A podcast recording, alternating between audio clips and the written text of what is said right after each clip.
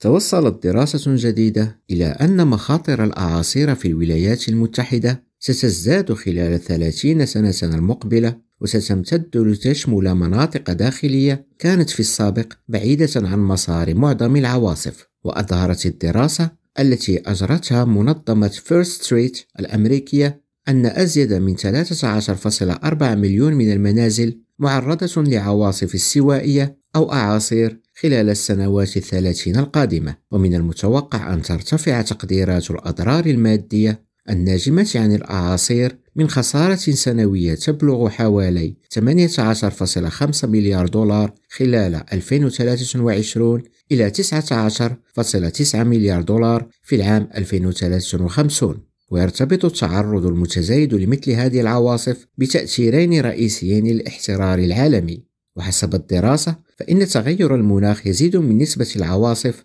التي تصل إلى مرحلة الإعصار الرئيسي من الفئة الثالثة أو أعلى مشيرة إلى أن مسارات العواصف تتحرك مع مرور الوقت شمالا في المحيطات لتصل إلى مناطق كانت في السابق بعيدة عن هذه المسارات.